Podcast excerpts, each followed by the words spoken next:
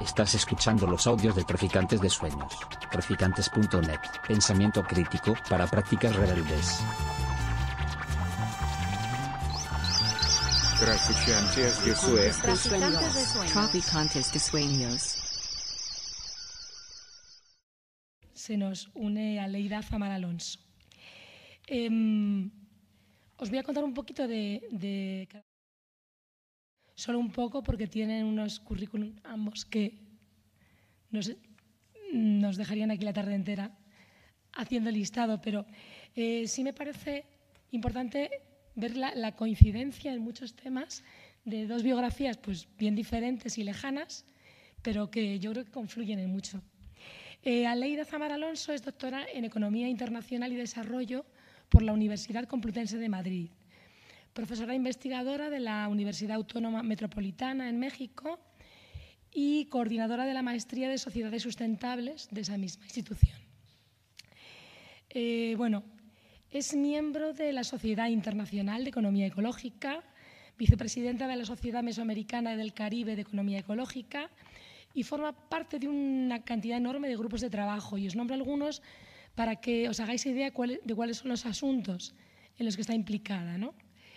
El Grupo de la Iniciativa para la Transparencia de las Industrias Extractivas, la Red de Energía y Poder Popular en América Latina, el Grupo Territorio, Género y Extractivismo, el Grupo de Trabajo sobre Geografía Crítica o el Grupo de Trabajo de Estudios Críticos de- del Desarrollo Rural de CLACSO eh, o la Asociación Mexicana de Estudio- Estudios Rurales, ¿no? y una lista aún más larga. Es coeditora regional de la revista Iberoameric- Iberoamericana de Economía Ecológica y miembro del Comité Asesor Internacional de la Revista Latinoamericana de Estudios Urbanos Regionales en Chile. Tiene un montón de publicaciones que obviamente no voy a nombrar, diferentes premios y becas, y sus líneas centrales de investigación son la economía política y la economía ecológica. Y aterrizado un poco más el extractivismo, la minería, la energía, el ecofeminismo, eh, la sustentabilidad y en general pues, eh, mm, los conflictos socioambientales en muchas de sus formas. ¿no? Yo me preguntaba cómo le ha dado tiempo en los años que tiene a hacer todo esto. Y luego tenemos a Joan Martínez Alier, que bueno, ya con un, con un recorrido también enorme, eh, que le agradecemos enormemente también, toda la gente que hemos bebido de esos conocimientos. Él es catedrático de Economía e Historia de, perdón, catedrático de Economía e Historia Económica de la Autónoma en Barcelona. Es investigador del ICTA, director del programa de doctorado de Ciencias Ambientales de la Universidad Autónoma de Barcelona durante varios años y también ha sido investigador en, bueno, en facultades de, bueno, de todo el mundo, leyendo les Oxford, Sao Paulo, Berlín, Stanford, en fin. ¿Dónde no? Y en China no. Bueno, pues en muchos sitios menos en China. Pero bueno, ya en breve lo, suma al, al currículum. Y miembro fundador de la Sociedad Internacional de Economía Ecológica y de la Asociación Europea de Economía Ambiental.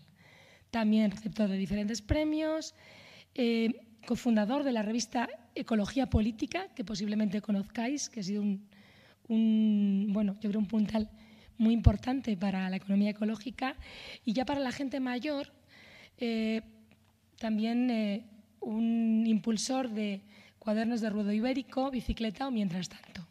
Esto ya es un, eh, un indicador de, de generación, quien haya tenido esas revistas en sus manos.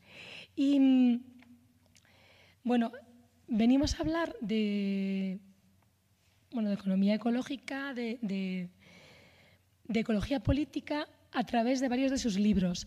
Eh, yo por lo que conozco más a, a Joan Martínez Alier es, bueno, por dos cosas, por su atlas de justicia medioambiental, un atlas vivo que reúne ya 4.000 entradas eh, de, de conflictos eh, ecológico-distributivos en todo el mundo y también por el ecologismo de los pobres, que ha sido un libro que tiene ya 20 años, pero eh, yo creo que ha sido y sigue siendo una aportación muy importante al- a conceptos básicos de economía ecológica, pero también para visibilizar em, los diferentes conflictos socioambientales del mundo, y poniendo nombre y palabras. ¿no?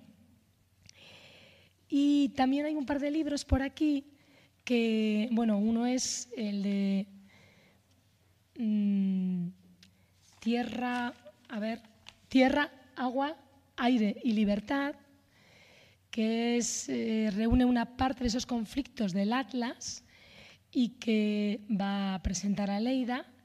Y además será un altre día, una vida frente a economía ecológica, que es un libro autobiográfico que recoge un poco toda esa vida de divulgación de la economía ecológica. Bueno, yo creo que eh, la economía ecológica, y aquí tenemos también a José Manuel Naredo, nos ha cambiado los, ojos de mirar el mundo. Y, y, además nos encontramos aquí con dos personas que forman parte de la academia, pero a la vez yo creo que forman parte de la historia, de la historia práctica concreta porque han dedicado o dedican su vida em, a analizar esas relaciones de poder que hay mm, detrás de los conflictos socioambientales, eh, nos enseñan a mirar em, el, medio mm, natural o los sistemas de creación de valor eh, de una mirada diferente, pero no solo lo hacen desde la academia, sino que intentan dar voz y presencia a todas las luchas locales que hay por todo el mundo. ¿no? Y yo creo que esas dos patas, el hacernos comprender, pero a la vez eh, dar eh, visibilidad a los procesos de respuesta comunitaria, a todas las movilizaciones civiles, eh, es un valor enorme ¿no? dentro de la academia. También me parece importante cómo todo este marco de luchas eh, nos permite desvelar su componente de género, su componente de clase, su componente de etnia, de colonialidad. No, no son casos aislados, sino que nos dan una mirada eh, muy global de, de, las luchas por la justicia ambiental. ¿no?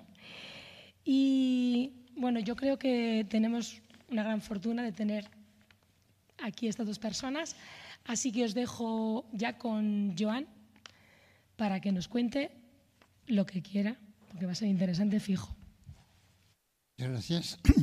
Bueno, lo que vamos a hacer es que yo voy a hablar primero ah, de mis libros que aquí presento y luego Aleida va a continuar.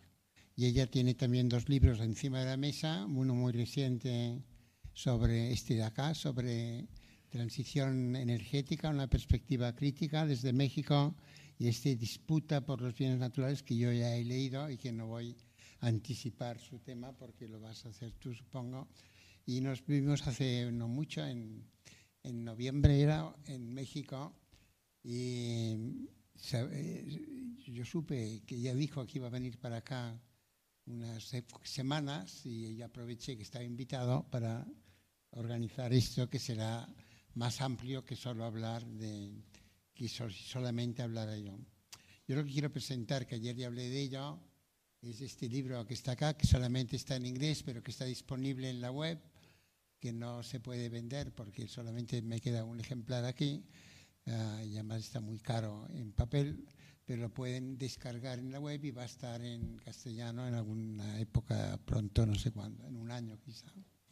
Entonces este libro lo voy a resumir brevemente, aunque luego creo que Aleida, como yo le pedí, va a hacer como una crítica más académica y espero que crítica del libro y que se pueda publicar tal vez esta crítica. O sea que esto es un acto realmente de autopropaganda de libros, para no disimular mucho, y, pero de libros sobre economía ecológica y ecología política.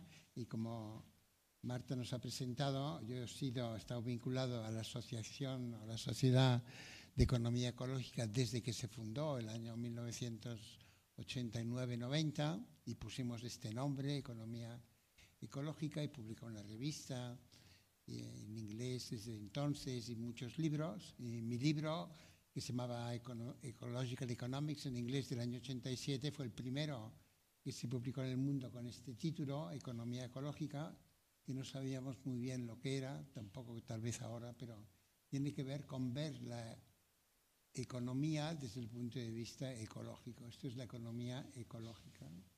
Entonces, uh, lo que voy a hacer es, es hablar de, de, mi progreso, digamos, desde la economía ecológica, al cual también pertenece Aleida, porque como ha dicho, Marta es la presidenta de la Sociedad Mesoamericana de Economía Ecológica. Mesoamericana quiere decir, Mesoamericana quiere decir México y una buena parte de Centroamérica, o México hasta Zacatecas, ¿no es verdad?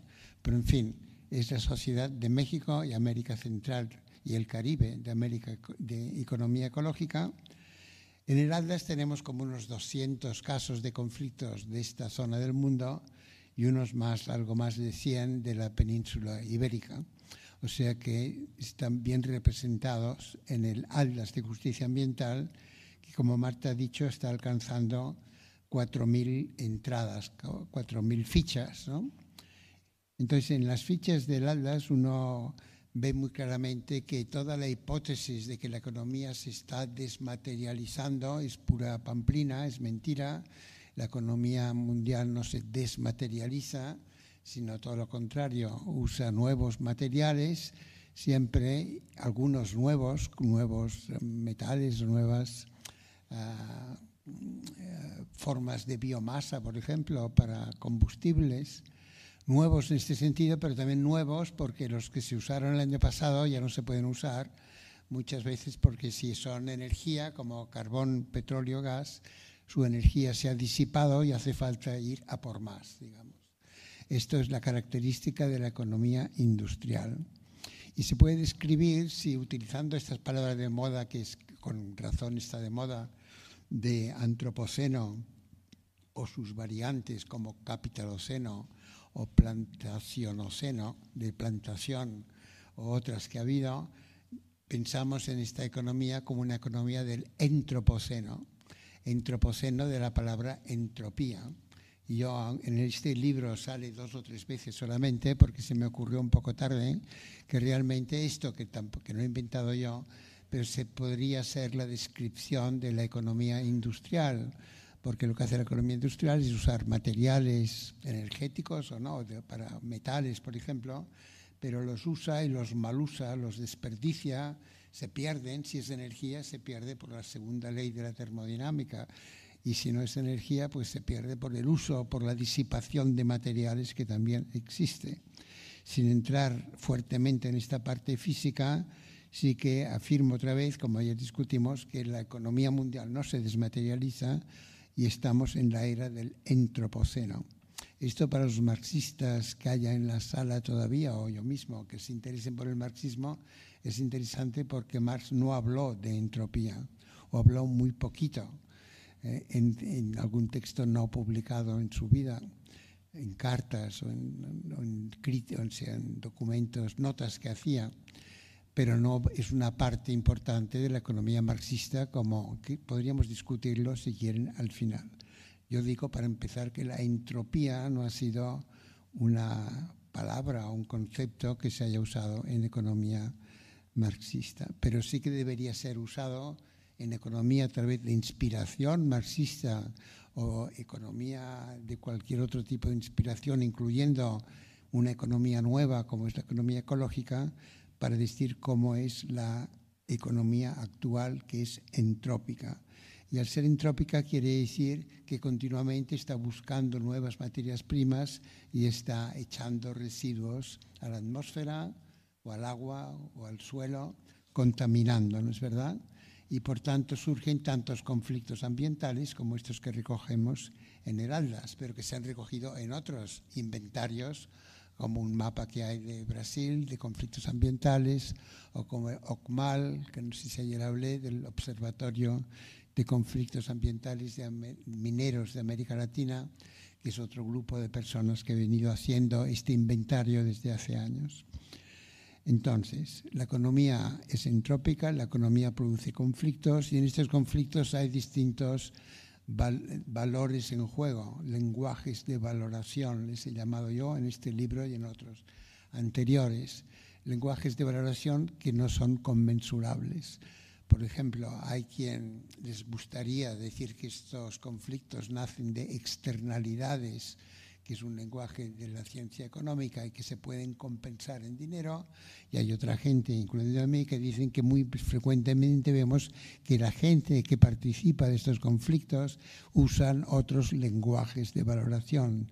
Dicen que la tierra es sagrada o el agua es sagrada, o dicen que la necesitan para la supervivencia inmediata, o dicen que tiene un gran valor ecológico, eh, ambiental, ¿no? como puede ser un manglar, por ejemplo, en, Yucatán, en Campeche, que se destruya por la cadena de hoteles Barceló, como podría ser el caso muy real, o por una camaronera. Entonces, un manglar, ¿cuánto vale, verdad?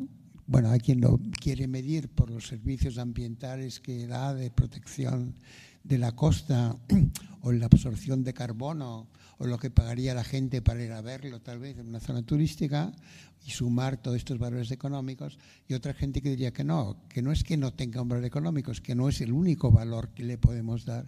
Tiene un valor ecológico, puede ser un valor tal vez cultural o biocultural muy importante y tiene un valor de subsistencia directa para la gente que vive allí. Digo un manglar, se podría decir cualquier otro ecosistema o cualquier otro, uh, en fin, uh, aspecto de la naturaleza que esté en peligro por el avance continuo de la extracción y por el avance continuo de la contaminación. ¿no? Entonces, de esto es lo que habla este libro, con estos 500 casos de ejemplo que explicó Marta, porque en el Atlas tenemos muchos más, y es un libro que recién salió y que tiene, pues claro, una introducción que es más o menos lo mismo que estoy diciendo aquí, y también una conclusión donde hablo más de economía marxista. Yo hoy estaba, uh, voy a, dos puntos más que quiero hacer, hablando con Naredo, que somos amigos desde hace muchísimos años, desde esta época de ruedo ibérico, de hecho, y de nuestros estudios agrarios en la época y después de la transición sin justicia ambiental que hubo al final del franquismo, en fin, una historia bastante de amistad profunda que hemos tenido, y les he criticado su, el título de un libro último que tiene que se llama La crítica agotada, o más que criticarle, le he preguntado respetuosamente por qué le has puesto este título tan pesimista. Bueno, y tal como es, me lo ha explicado con calma y pausadamente el por qué lo ha puesto, pero me parece un título demasiado pesimista, aunque lo ha explicado la razón. La crítica agotada, digo que estás pasando una mala época, estás cansado de, de, tantos años de predicar, no en un desierto, pero en fin, no en un desierto, un desierto con una población escasa, podríamos decir, ¿no? Uh, que son los que tienen más biodiversidad seguramente. Entonces, uh, y yo no estoy pensando que nuestra crítica esté agotada, porque empíricamente, como dice este libro en su subtítulo, hay un movimiento global de justicia ambiental que crece, de ecologismo de los pobres y los indígenas y otros grupos de gente, que cada vez es más, no poderoso, pero más visible. Y un libro como este lo hace más visible. El, el lo hace visible, pero no es que no es visible porque existe en la práctica. Movimiento global de justicia ambiental. Y esto podemos luego discutirlo, incluso argumentar a favor o en contra, ver cómo pasa, qué es lo que pasa en Mesoamérica, que es gran parte de lo que estudia Aleida, etc. Este es un tema. No hay que ser pensar que nuestra crítica está agotada, al contrario, es una crítica con muy buen porvenir. Además, si le añades todo el movimiento feminista y el ecofeminista que tiene tanta fuerza en el mundo hoy en día y tantos lazos. Ahora recién hemos comprado este libro de Nancy Fraser que se llama Capitalismo Caníbal, donde ella dice, como ha dicho otra gente, que el capitalismo en buena parte se basa en cosas no pagadas, como es el trabajo doméstico no remunerado, y cómo es uh, lo, lo, que aporta la naturaleza sin remuneración, ¿es verdad? Como el calor del sol o la luz del sol, por ejemplo, por poner un buen ejemplo obvio, o la evaporación del agua y la lluvia. Todo esto es gratis, ¿no es verdad? Y sin esto no podríamos vivir, ni podría haber economía de ningún tipo. Entonces el libro de Nancy Fraser recuerda lo que llama, traduciéndolo del alemán, los talleres ocultos del capital, ¿no? o the hidden abodes of capital, y no sé, así es como está traducido en el libro. Bueno, es una buena idea, no es exactamente nueva, de hecho es de Marx, ¿no? estas palabras, pero que más lo dejó de lado porque le preocupaba más la lucha de la clase obrera, no la lucha de, la, de los grupos ecologistas, que podría tal vez existir ya en alguna manera, ni tampoco le preocupaba mucho el feminismo que reivindica que este abuso del trabajo doméstico no remunerado es un abuso que es parte del patriarcado. La palabra patriarcado yo creo que no estaba inventada políticamente en la época de Marx, aunque quizá hacía algún antropólogo la haría servir, tal vez no pero como una palabra política no estaba inventada. La palabra ecologismo no estaba inventada. Entonces, no se le puede criticar que no se puede criticar que no la inventó él, pero no se puede decir que sí que la inventó de alguna manera muy disimulada y que está por estos talleres ocultos del capital, que, lo, que son, ¿no? ocultados, no ocultos, no disimulados, que nos han puesto dentro. Este es un tema. Y el último tema que quería hablar es el capítulo 29 eh, de este libro de 30 capítulos, porque es sobre población y se llama Población y Recursos Naturales. Y esto es lo que yo he escrito ya en mi libro este que a ti te gusta, que se llama El ecologismo de los pobres, ¿no? que, que tiene 20 años o 22 años, y había una sección sobre esto. Y la voy a repetir aunque solo sea porque yo lo he pensado bastante esto y creo que todavía es polémico, pero lo voy a decir. Yo creo que hay, parecido brevemente, que hubo un feminismo neomaltusiano. Aquí hay el peligro que la mitad de la audiencia se vaya de aquí, de la sala, enfadada, ¿no? Porque solo falta decir, pero lo que yo quiero decir es algo que en la práctica hubo un movimiento en el cual estaba Emma Goldman, por ejemplo, estaba ¿cómo se llamaba? la Certa de Moura en Brasil en los años 30, que escribió un libro que decía, amaos más y no os multipliquéis tanto, tomando el pelo a la Iglesia Católica brasileña o criticándola con esta frase de la Biblia. Y hubo gente, por ejemplo, el mismo Ferrer Guardia en Barcelona, eh, ejecutado por los Borbones en el año 1909, ¿no es verdad? O por lo que ocurrió el año 1909 en la Semana Trágica en Barcelona, una de cuyas culpas era haber predicado precisamente este, eh, la libertad de las mujeres para tener el número de hijos que tuvieran tener. Esto venía de Francia cuando llegó, a, sobre todo a Cataluña, y de aquí se difundió por la península y llegó a Argentina, y llegó a muchos sitios y nunca he sabido si Flores Magón, por ejemplo, también hablaron de esto o no. Y es algo que yo creo interesante porque como la cuestión de la población humana es una cuestión social importante, eh, por ejemplo, yo veo que por aquí se habla del reto demográfico o que hay un ministerio, yo creo, del desafío demográfico. Y no sé si el desafío es que hay poca gente o hay demasiada gente. Si es la España vacía, que ayer discutíamos, que la están llenando de, de macrogranjas, o sea que población animal va a tener bastante quizá, si no consiguen pararlo. Pero ¿cuál es el reto demográfico? ¿Que, que la población se está estancando en el mundo y va a bajar un poco? ¿O el reto demográfico es que ya hemos crecido demasiado en el mundo de 1.200 millones de habitantes a a 6.000 millones a final del siglo pasado y ahora ya vamos por 7.500, 8.000. ¿no? Yo creo que se va a frenar en 9.000 millones o así. Ya sé que esto es polémico y quizá como lo expreso yo, pues lo expreso de manera que no es simpática, pero yo hace años que tuve un estudiante de doctorado, Eduard Marjuan, que empezó a estudiar esto con las revistas de la época, estudios, por ejemplo, que se publicó aquí hasta el año 39 o 38, eh, en Valencia y otras revistas anteriores que se publicaban aquí, una que se llamaba, que está aquí, una fotocopia de la portada, que se llamaba Paz y Libertad en Portugal. En, en Oporto se publicaba. Y el subtítulo de esta revista, Paz y Libertad, era revista sindicalista, antimilitarista, obrera, revolucionaria, republicana del año 1908-1909 y neomaltusiana. Claro, uno se puede caer de la silla y decir, ¿cómo puede ser una revista eh, no revolucionaria, sindicalista, neomaltusiana? Y es que empleaban la palabra neomaltusiano de una manera distinta a como se emplearía ahora leyendo a Paul Ehrlich o leyendo este neomaltusianismo, bueno, el propio de Malthus, pero este maltusianismo así de arriba para abajo, de ordenar a la gente lo que pueden hacer o no, o como en la China tal vez, ¿no? De prohibir a las familias que tuvieran más de, de dos hijos o de un hijo o una hija.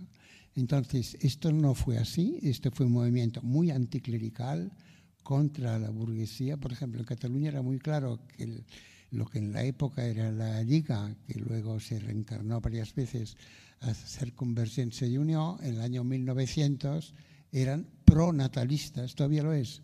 Jordi Pujol lo ha sido, creo, incluso ahora, todavía, en principio, ¿no? Y la derecha lo ha sido. Petén fue natalista, Franco fue natalista, Mussolini, no digamos, pronatalista, para enviar tropas a las colonias, ¿no? En Francia estaban tan preocupados por la falta de natalidad que hasta fundaron un instituto de demografía después del año 45 con Alfred Sophie, un demógrafo natalista. ¿no? Entonces yo creo que el natalismo es algo que la izquierda debería olvidar, digamos. Y el hecho real es que por bien o por mal, y más bien por mal quizá, esto, estas personas que he dicho, Ferrer y Guardia, Emma Goldman, etcétera, se de, autodenominaron neomatusianas cuando hablaban de población, hablaban de muchos otros temas, ¿verdad? Para decir que no eran maltusianas como el reverendo Malthus, que creía que la pobreza siempre estaría con la humanidad y que los pobres tendrían demasiados hijos, que no, al revés. Decían, somos neomatusianos porque pensamos que la natalidad se puede frenar por voluntad de los humanos, como de hecho ha ocurrido y está ocurriendo, ¿no? sin, que sin que haya tanta, tanta digamos, eh, barullo al respecto. Los que son natalistas, seguramente, aquí yo no he leído el programa del simpático partido político Vox, digamos, pero no me extrañaría nada que fueran natalistas no para enviar tropas a Marruecos otra vez, digamos, pero bueno, si pudieran también lo harían seguramente, o a alguna otra colonia que descubrieran, sino porque la derecha es machista y, natalista, digamos. ¿no? Entonces, este es un tema, es solo un capítulo de los 30, y yo sé que es tal vez el de los más ah, incómodos, y, y como, como ayer no hablamos de esto, pues he hablado hoy y ya está, nada más. Muchas gracias.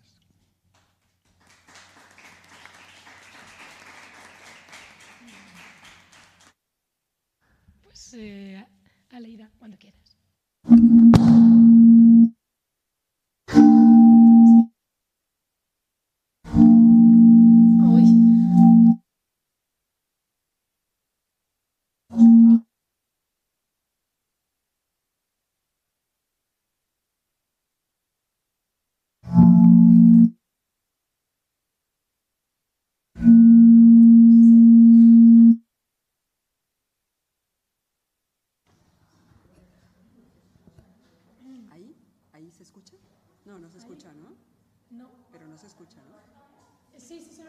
Sí, estoy con el 2, eso. Bueno, hola, ¿qué tal a todos y a todas? Anuncio que soy mexicana, por si escuchan un acento diferente. Espero que se entienda, sé que a veces hablamos más rápido, a veces un poco más despacio, intentaré ir ahí con calma.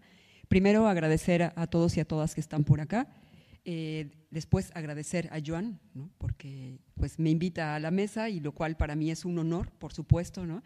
Agradecer a Marta, por supuesto, agradecer igual a, acá a la maliciosa también, al Ateneo, Agradecer a Almudena, por supuesto, que le está dando ahí mucha lata por el correo, pero bueno, muchísimas gracias a ella y a todo el equipo y a todos los que están acá. Bueno, eh, voy a leer algunas de las cosas que traigo apuntes, ¿no? Fue más o menos lo que hablamos con Joan. Yo voy a hablar de su último libro, que acaba de publicar, y les voy a contar un poco de él, sin echarlo a perder. No se los voy a espolear para que lo puedan leer o comprar.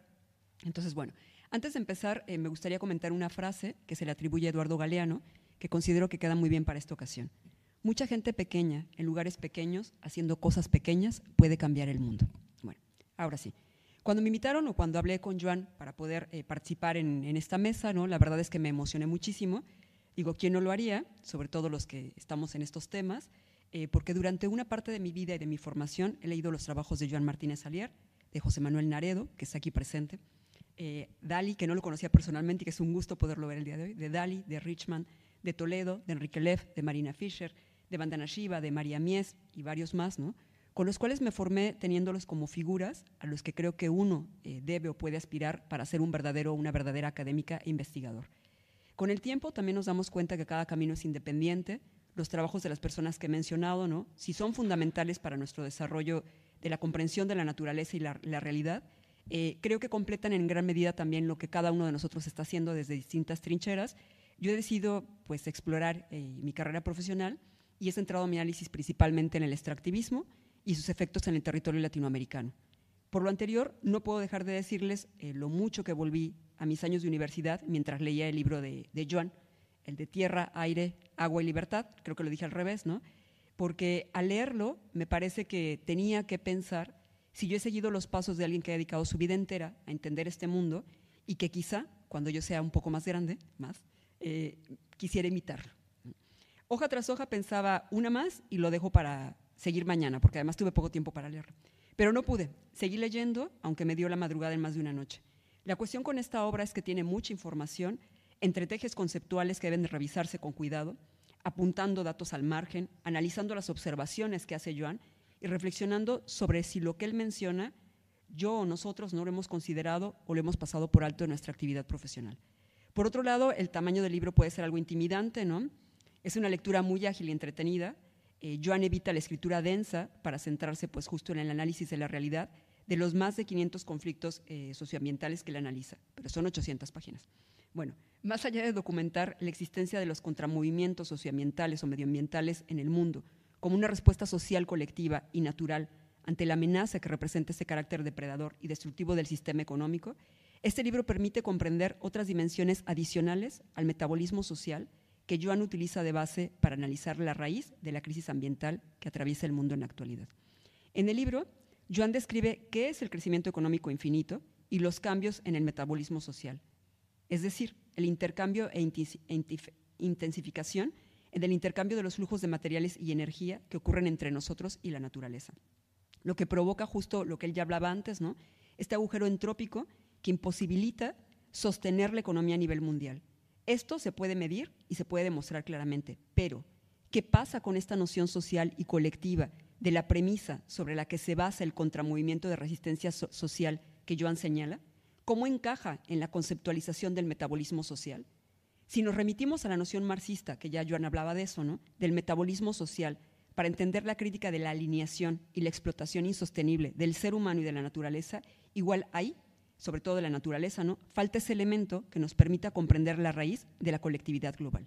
Entonces, es que se sugiere la noción de sociología de las ausencias, que nos abre la perspectiva de entender la realidad más allá del canon académico occidental en el que nos encerramos cuando analizamos la realidad.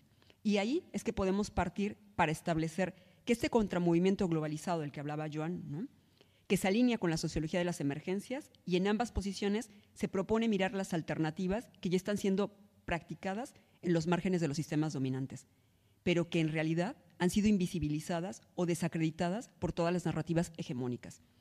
Estas aproximaciones nos permiten ver cómo, en diferentes partes del mundo, comunidades enteras están generando formas de vida y de economía que desafían el paradigma extractivista y depredador, proponiendo en su lugar prácticas de sustentabilidad, de resiliencia y de justicia ambiental. Solamente, como algo que siempre me gusta decir, en México se han documentado por eh, justo eh, uno de nuestros grandes también teóricos, Víctor Toledo, ¿no? más de 2.000 comunidades que están en estas resistencias y que justo además están proponiendo nuevas formas de vida y nuevas formas de economía.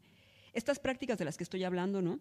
aunque muchas veces son locales y específicas, se entrelazan en una red de resistencias que forman un movimiento global, diverso, pero unido por una convicción que otro mundo es posible. Este movimiento no solo se opone al modelo actual, también propone y construye alternativas viables que se basan en una relación diferente con la naturaleza y con el ser humano, que reconoce los límites biofísicos del planeta y que busca la armonía entre los seres humanos y el resto de las especies. En este sentido, el trabajo de Joan inserta una capa adicional a su enfoque clásico del metabolismo social, pues él nos proporciona una ruta de análisis que trasciende la, medición numérica y la, la, valoración de la actuación colectiva. Él mismo lo dijo, es inconmensurable. ¿Por qué diríamos eso? Antes de que entre a ese punto, nada más lo voy a relatar así brevemente, ¿no? La economía ecológica, quienes más o menos lo hemos estudiado, sabemos que hay cosas que no se pueden medir. ¿Qué pasa con la contaminación de los ríos? ¿Qué pasa con un desastre ambiental? Cómo reponemos las especies, las especies animales, vegetales y la vida de las personas, o con un accidente que voy a mencionar algunos más adelante. Bueno, si bien Martínez Alier no mantiene un método para entender el intercambio energético, también él habla de que todo esto ¿no? es un indicador de la actividad de resistencia y la respuesta ante la destrucción de la naturaleza. Evidentemente, ¿no? creo que también vale la pena señalar, como lo menciona Mauricio Folchi, un chileno, que ni todos los conflictos en los que participan las personas más vulnerables son por una cuestión de justicia, pero no por ello son menos legítimos que otros. Esta es la propuesta de Joan, una economía para la vida, que mantiene consistencia con la realidad y que además empuja una perspectiva solidaria que puede agrupar intereses diferenciados. Su trabajo, el trabajo de Joan, ayuda a trazar un mapa de resistencias que refleja una lucha global por la justicia ambiental, una lucha que se materializa en la defensa de diversos territorios, en el rechazo a proyectos extractivistas y en la promoción de alternativas sostenibles por parte de comunidades que, aunque dispersas geográficamente, comparten retos similares frente al modelo económico dominante. Voy a mencionar algunos casos de forma muy breve que me llamaron la atención en el libro, algunos porque los conozco, he podido estar ahí, otros porque he tenido relación con las personas de esos lugares y que me parecieron emblemáticos. No les cuento todos para no echarles a perder el libro. ¿no? Bueno, uno de ellos que me llamó mucho la atención fue la resistencia de la comunidad de Niyarhiri, ¿no? en la India, con la extracción de bauxita, que es un metal, ¿no? Por parte de una corporación que se llama Vendata Resource. Un caso que destaca desde mi punto de vista por cómo la comunidad, apelando a su conexión espiritual con la tierra, logró unir a activistas ambientales a nivel mundial en su lucha, mostrando la fuerza de las resistencias locales en un contexto global. Este caso me llama la atención por la comparación con otro que aborda también el libro Joan, ¿no? que es el, el caso del Salvador, que se convirtió el primer país en toda la región latinoamericana que logró prohibir a nivel legislativo la minería metálica en su territorio debido a los riesgos ambientales, principalmente por el agua, el agua contaminada de donde bebían, donde lavaban y demás. Este caso además lo menciono porque lo trabajé hace algunos años, ya que afortunadamente pude tener la visión de algunas personas que vivieron y ayudaron a lograr esta gran hazaña. Por ello me llama la atención porque estos dos casos eh, justo que suceden en lugares muy distintos y en continentes muy distintos, ¿no? Para que sucedieran estas dos situaciones de prohibición de minería metálica y el otro a nivel global, ¿no? Justo se basan en varias campañas nacionales de discusión de debate en donde participaron grupos que generalmente no son muy unidos. La Iglesia, las instituciones de educación superior, las organizaciones no gubernamentales e incluso agrupaciones de resistencia social rurales que estaban al margen de ser consideradas guerrilleras, sobre todo en El Salvador. Vale la pena mencionar que lo que jugó el papel trascendental para lograr esta resistencia, sobre todo la del Salvador, esta resistencia colectiva, fue el apoyo de la espiritualidad como un elemento clave para mover a las personas. Y más allá de lo que cada uno de nosotros manifieste a nivel personal sobre esta cuestión, sobre la cuestión espiritual, ¿no? La realidad es que hay elementos base que permiten unir a la sociedad y si queremos lograr un cambio colectivo, tenemos que empezar por entender estas cuestiones sin hacer juicios de valor. Justo lo que Joan tampoco no lo hace, ¿no? Y él destaca estos elementos sin realizar adjetivaciones al tema, que me parece muy interesante que lo haga así. Voy a hacer mención de un par de casos más y después voy a concluir, eh, que los menciona también Joan, ¿no? También porque los conozco, ¿no? O porque he trabajado con personas relacionadas. Tal es el caso del Yasuní, en Ecuador, un proyecto que plantea o que planteaba dejar al petróleo bajo la tierra, ¿no? A cambio de compensaciones internacionales reflejando una propuesta supuestamente innovadora para la conservación ambiental y la lucha contra el cambio climático. El análisis, que hace Joan se centra en discutir la importancia de las responsabilidades globales en la gestión de los bienes naturales y la protección a la biodiversidad, subrayando la interconexión entre lo local y lo global en la política ambiental. Sin embargo, vale la pena destacar que en América Latina esta cuestión nos ha dejado una herida muy profunda que nos cuesta trabajo superar. Y es que hablar de mecanismos internacionales para el manejo de nuestros recursos inevitablemente nos conduce a pensar en las dinámicas de dominio y no de poder, que se han ejercido en nuestro territorio desde hace siglos. De hecho, en algunos lugares que he tenido la fortuna de visitar y también gracias a las personas que he podido conocer, he sido testigo de que la voluntad de las personas que defienden sus territorios ante la destrucción extractivista y empresarial rechaza no solamente las ayudas del gobierno local y federal o nacional, también miran con recelo cualquier mecanismo internacional que sugiera procesos de control sobre sus tierras y sus recursos. Como bien lo decía Joan, ¿no? Es el amor a la tierra, es el amor al agua, es la Pachamama. No es una preocupación en balde. Los programas estadounidenses y europeos para la promoción de las actividades extractivas en América Latina son esfuerzos estratégicos y tienen mayor respaldo que cualquier apoyo socioambiental que esté emprendiendo para la protección ambiental. Aquí comento algo también, voy a un paréntesis. El año pasado, justo eh, la encargada del Comando Sur de Estados Unidos, en una conferencia de prensa, ¿no? Laura creo que se apellida Sanders, si digo mal el apellido creo que no es Sanders, no sé, pero bueno, en una conferencia de prensa, de prensa lo que dijo fue, no podemos dejar que China entre a América Latina a llevarse los minerales estratégicos como el litio y otros, porque todos los recursos y los minerales son de América. América para los americanos, pero para los estadounidenses, no para los demás. Entonces, bueno, en mi país da lo mismo que sea una empresa canadiense, estadounidense, alemana, española, china, mexicana. Al final del día, cada vez que una empresa extrae recursos naturales, siempre hay empobrecimiento y violencia. Cuando además las personas más vulnerables empiezan a exigir sus derechos o cuando se empiezan a buscar responsables. Esto lo podemos ver, voy a también poner un ejemplo, ¿no? en la cantidad de desastres mineros que han ocurrido en México y que en toda América Latina y que Joan en su atlas ha documentado, ¿no? afectando a miles de personas y de las que ningún gobierno estadounidense, canadiense, europeo, asiático ha emitido condena alguna para presionar a estas empresas, ya sean nacionales o extranjeras. En este contexto pongo dos ejemplos de México, porque soy de allá.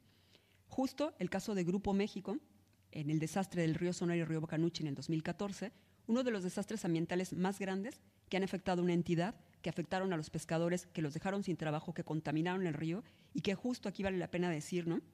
Joan lo aborda de forma muy clara y detallada, explicando todo el contexto de los hechos, así como la falta de justicia en este caso, que no solamente me parece que es una infamia por el hecho en sí, por contaminar, por derramar, sino por la burla que la empresa ha hecho tanto a la población afectada como al país entero. ¿Por qué digo que la burla? Pues han mentido en los supuestos esfuerzos de remediación, que no se puede remediar algo así, después de que pasen muchas décadas seguramente, también han mentido en los apoyos económicos que nunca entregaron a las víctimas. La empresa lo que hizo fue promocionar en cines mexicanos el fideicomiso que supuestamente firmó por el que iba a pagar esa población y no pagó, más que una cierta parte, y esa parte fue la que se gastó en los anuncios. Entonces, bueno, esa población queda afectada para siempre. Otro caso que me parece muy emblemático es justo en 2006, pasta de conchos.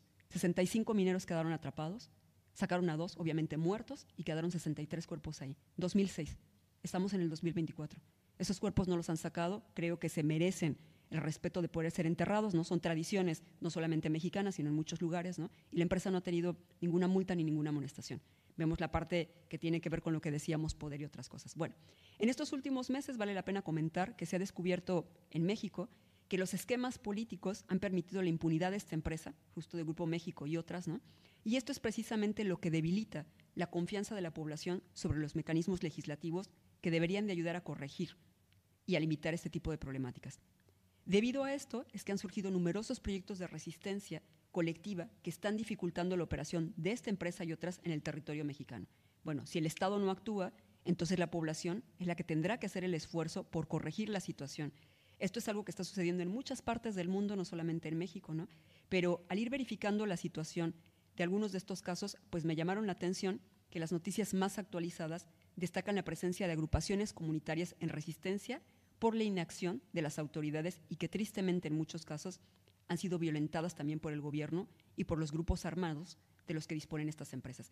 Este tema no se toca en el libro, me parece que sería muy interesante también poder abordarlo a futuro, ¿no? Si es que todavía hay tiempo, porque creo que también está ahí, ¿no? Extractivismo, corrupción, violencia, narcotráfico y demás. Bueno, para ir cerrando, me gustaría reflexionar sobre la relevancia de proponer un mecanismo de análisis que trascienda lo que Joan llama los nacionalismos metodológicos. Una ecología política comparada que manifieste una comprensión integral de los conflictos socioambientales a la vez que permite inventariarlos sin llegar a una simplificación de los mismos. Entender que la realidad, si bien es compleja y diferenciada entre lo local, lo regional y lo global, también nos permite analizarla para entenderla sin llegar a tratar de despojar a los más vulnerables de su voz. Como ya lo dice Joan, hay que evitar ser ventrículos de los subalternos y más bien volvernos agentes activos del cambio para ayudar a hacer resonar las voces de todos, especialmente de los más afectados. Este libro no es una acumulación de datos y teorías, es un llamado a la acción. Nos recuerda que estamos en un punto de inflexión en la historia de la humanidad, donde nuestras decisiones y acciones individuales o colectivas van a determinar el futuro de nuestro mundo. La crisis ambiental que enfrentamos no es solo un desafío técnico o económico, es fundamentalmente un desafío moral y ético. Por ello, nos obliga a cuestionar y finalmente a cambiar nuestras relaciones no solo con el medio ambiente, sino también entre nosotros como sociedad.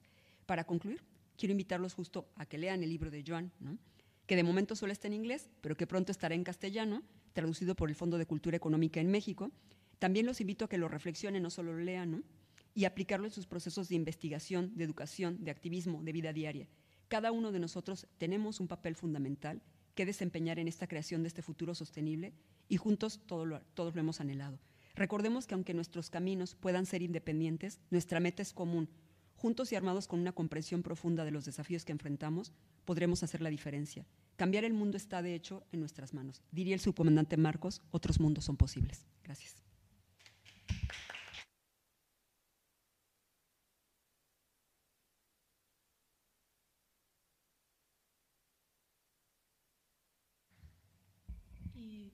Bueno, ahora llega el momento de que podéis preguntar, comentar y seguir completando.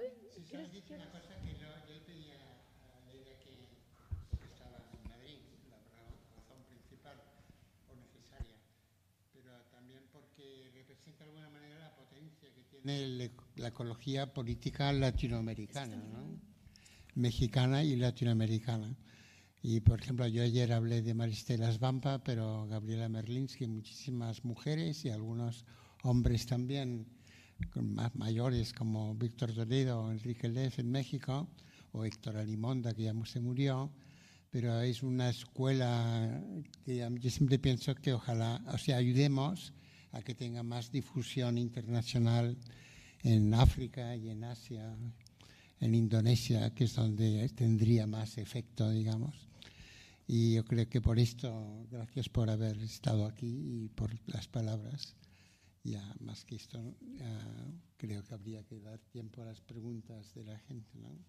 Yo creo también que aquí hay una lección, si quiero dar lección, para, para ecologistas en acción, con toda modestia de alguien que no es un activista muy activo como yo, aunque estuve en uno de estos casos, el de Vedanta en, en Otisha, en Lanjigar, que tú has mencionado por casualidad, porque no nos hemos puesto de acuerdo antes, eh, yo he estado allá y se debe notar en la descripción, ¿no? Y me arrestó la policía, de hecho, con Lea Temper, porque quería, estamos entrevistando a, algunos de Hungría y, se, y ella estaba filmando y vino la policía, alguien la avisó y se, un carro de la policía llegó, nos llevó a la comisaría. Bueno, yo en la India he estado muchas veces y no me asusto así si uno no es pobre ni es de la India y es blanco y de extranjero y habla inglés, eh, lo tiene mucho mejor. Y estuvimos dialogando durante cinco horas con el jefe de la policía, porque lo que quería es que se hiciera oscuro, que nos tuviéramos que ir, no pudiéramos filmar. Esto es lo que quería. Pero total fue una experiencia interesante. Yo creo mucho en, por lo menos en teoría y en la práctica, lo que he podido en hacer eh, así lo que se llama en inglés action research, en ir a los sitios, pero claro, no se puede ir a 4.000 sitios del mundo en una vida, ni en 14 vidas, ¿no? Y mucho del libro es de segunda mano, claro, o tercera mano, pero que si no tienes experiencia no puedes uh, entender. Entonces me alegra que tú también hayas escrito sobre casos que has visto. También podría haber preguntas sobre México, yo creo, porque es una buena oportunidad.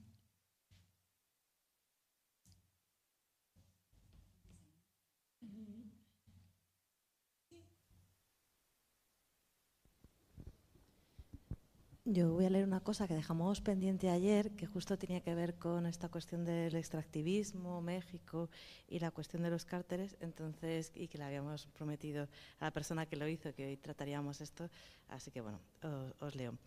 Desde la reforma de las salinas de Gortari a principios de los 90, México atraviesa una serie de procesos de despojo sin precedentes, avalada por la ley de minería, la ley de aguas, la ley general de equilibrio ecológico, etcétera, pero también posibilitado por la corrupción del Estado. En este tiempo, el asesinato a defensoras y defensores del territorio, así como la represión de comunidades, no ha sido una anomalía. Pero en los últimos años ha cambiado eh, los perpetrados debido a la presencia de cárteres en diversos sectores económicos como la minería y la agricultura. En este sentido, ¿cómo incluir el estudio, en el estudio de la economía política y la, economía ecológica los cárteres? De acuerdo con un artículo publicado el año pasado en la revista Science, se trata del quinto empleador a nivel nacional, pero no hay manera de conocer sus cifras de impacto ambiental de que se les impongan sanciones o, mediar intereses. ¿Cómo plantearnos la ecología política y la economía ecológica desde dichas condiciones? ¿Cómo continuar con un movimiento de justicia ambiental en zonas donde no hay Estado y quien domina es el narco o donde se ha consumado la simbiosis narco-Estado? Gracias, Almudena. Eh, ¿qué, qué pregunta tan interesante, qué lástima que no está quien la hizo. Pero bueno, respondo. Primero voy a hacer una publicidad el siguiente jueves 22 estaremos en la Autónoma de Madrid a las 2 de la tarde en la Facultad de Económicas y hablaremos de extractivismo. Para si alguien quiere ir y nos quiere acompañar, estaremos ahí Julián y yo, entonces serán bienvenidos. Y aprovechando que estoy acá en, en España, pues bueno. Eh, bueno, lo comento porque, porque justo tiene que ver con eso, ¿no? con el tema de extractivismo.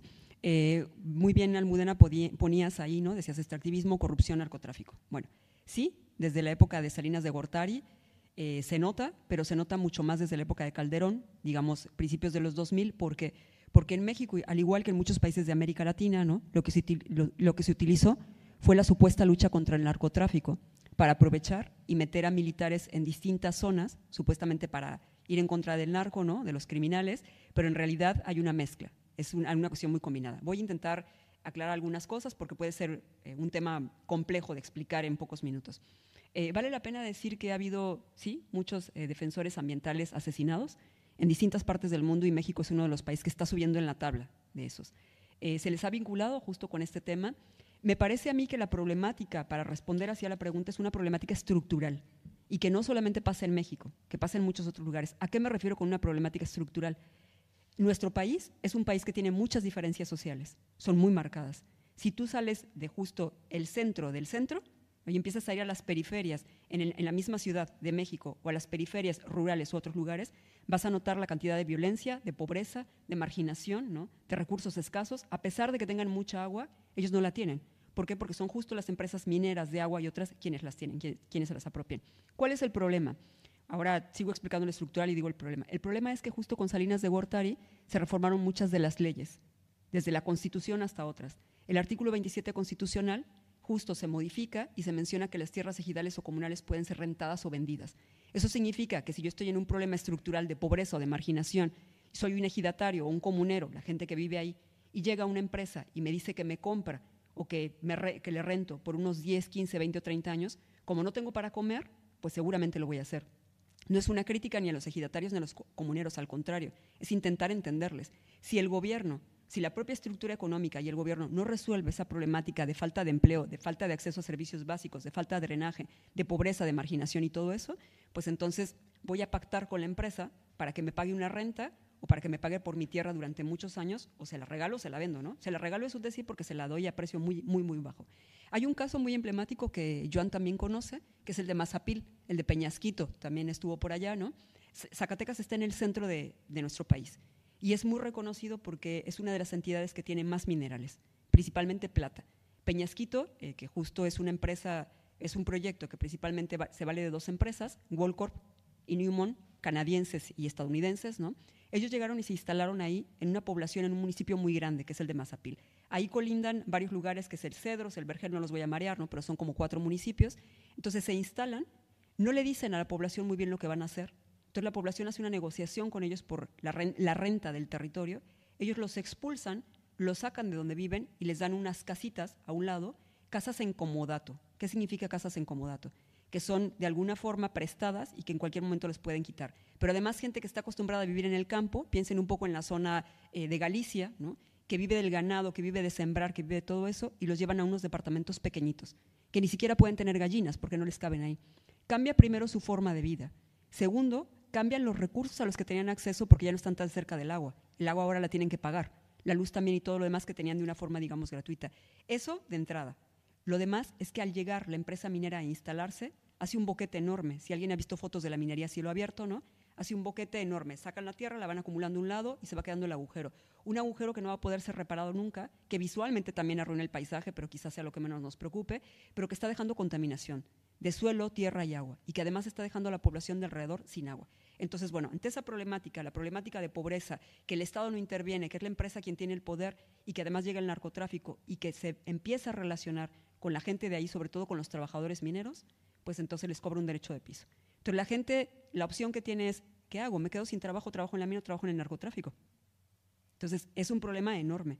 Es un problema que además se ha descubierto en algunas investigaciones que está completamente vinculado el narcotráfico a las cuestiones políticas, a varios de los políticos de mi país. No voy a mencionar nombres, ¿no? Por dejado de lado, de verdad, pero quiero decirles que se acaba de crear en el 2018 la Policía Minera y que el creador de la Policía Minera en México, ¿no?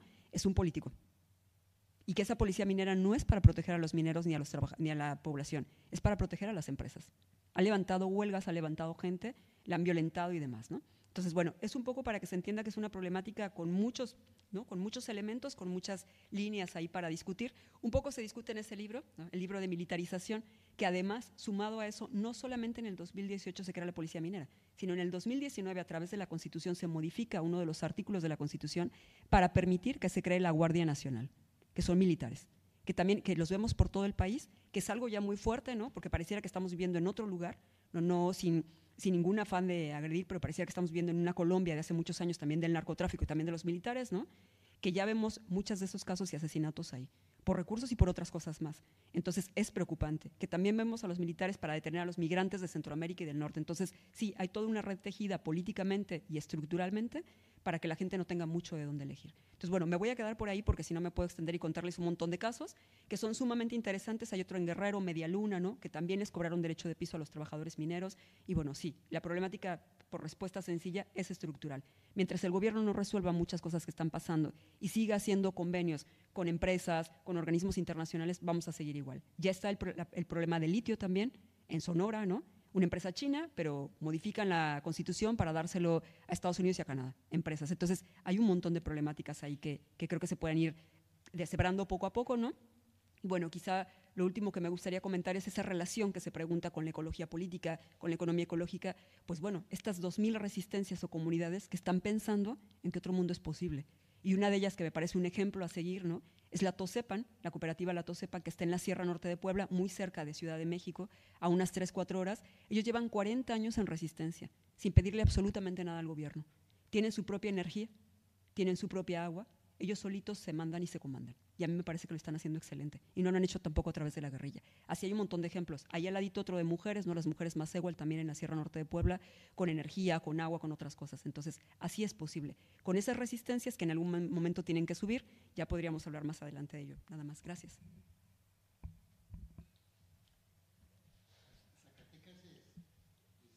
Es un lugar que, aquí todo la gente de aquí tiene en general pasaporte español, todo el mundo debería saber dónde está Zacatecas de la enseñanza que recibieron en la escuela, digamos. Pero ya sé que esto no es el caso, por lo menos cuando yo iba a la escuela nadie me habló de Zacatecas ni de Potosí, digamos.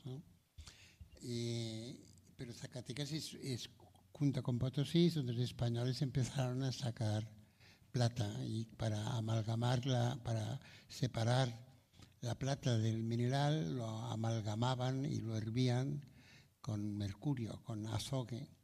Y parte del azogue que fuera para Zacatecas venía de por aquí cerca, de Almadén. Yo no sé dónde está Almadén, pero por Ciudad Real debe estar Almadén. Y, es una mina todavía de mercurio, tal vez. Entonces, ese mercurio que es muy tóxico, hay un caso en el Atlas o en el libro, no me acuerdo, pero en la que se llama la laguna La Zacatecana, que donde iban los relaves del beneficio de la plata desde el siglo XVI al final del 16 en adelante, durante 300, 400 años, a esta laguna, y incluso han extraído algunos metales de allí, pero todo esto es súper tóxico, ¿no es verdad? Entonces, eh, y Zacatecas es una zona minera, como te he explicado, donde continúan los abusos ahora a una escala mayor, porque la tecnología ha mejorado de la que usaban los españoles. Y desde Almadén, tengo entendido que se enviaba cada año un galeón el galeón de la Sogue, que iba para México porque no encontraban mercurio. El de Huancavelica iba para Potosí. Y la plata de Potosí, esto es lo que ha creado el Estado español, para decir la verdad.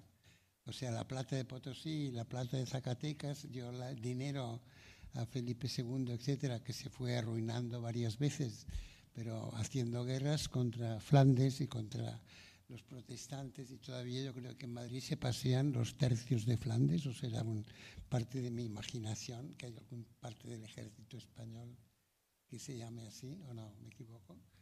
Eh, a mí no me extraña que el Puigdemont le albergue los flamencos de Flandes, porque se acuerdan del duque de Alba, digamos, ¿no? Entonces esto es lo, que financiaba el duque de Alba de la época, ¿eh? no me meto ahora con, con la familia, ¿eh? era la plata ¿eh?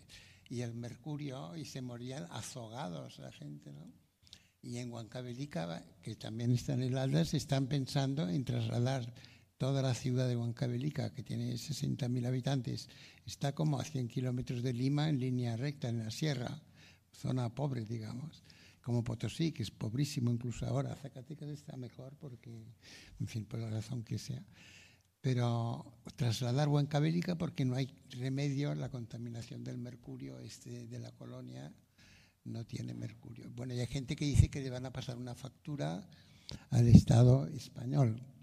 Supongo que la, respuesta será que es Estado, que la dinastía eran los austríacos que ya no existen y que los borbónicos no tienen nada que ver, pero pero esto duró hasta el siglo, hasta la independencia, digamos, y luego continuó, de hecho.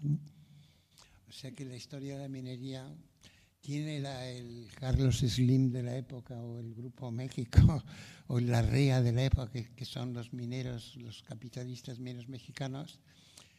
Esto ha mejorado quizá, ¿no? Ahora hay una burguesía nacional que es más, ¿no? más eh, en aquella época era la colonia, que era pero el invento de ir a América para sacar metales preciosos es una cosa muy, muy que tiene que ver con, con el Estado español, pero muy profundamente, ¿no? Hay una pregunta por aquí. Eh, ¿Quieres que lleve yo el micrófono?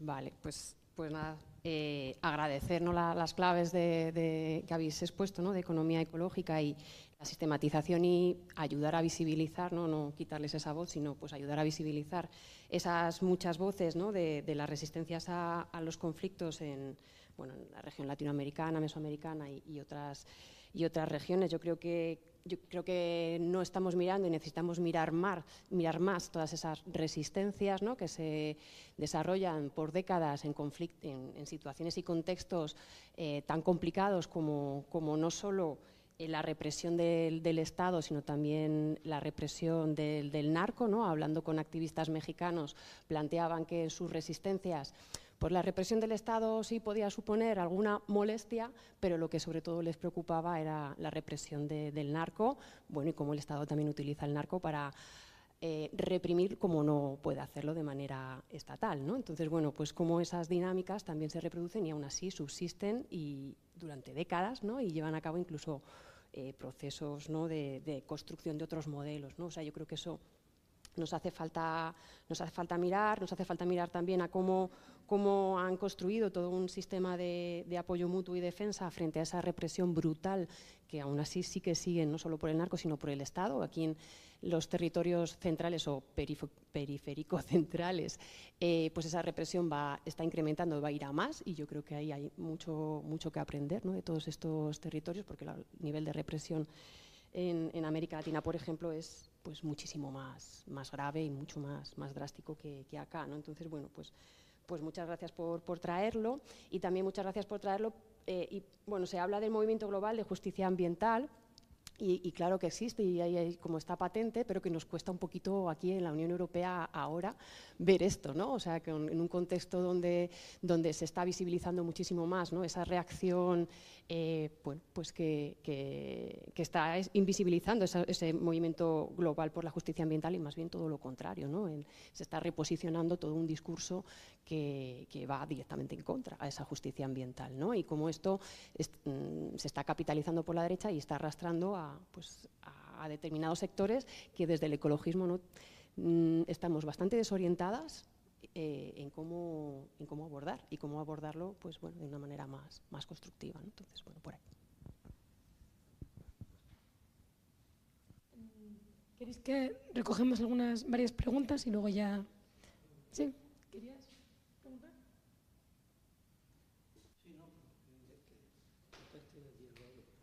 Después. He mencionado el, el, esto el nacionalismo metodológico, que es puramente, claro, son dos palabras así para llamar la atención. Y es, creo que ayer ya hablé que no, no las he inventado yo, pero salen en el libro dos o tres veces. Y creo que es una enfermedad grave, digamos, eh, digamos, desde el punto de vista de la ciencia y de la política. Porque, por ejemplo, yo no recuerdo ahora muy bien, pero creo que el Grupo México está en Las Cruces, en Sevilla, minería de cobre, no me acuerdo, ¿eh? porque esto es de memoria, pero el Grupo México era la Southern Peru Copper Corporation, que se lo, la REA lo compró, algunas minas en el sur de, de Estados Unidos que estaban arruinadas. Bueno, Sol Pérez tiene una tesis doctoral sobre esto.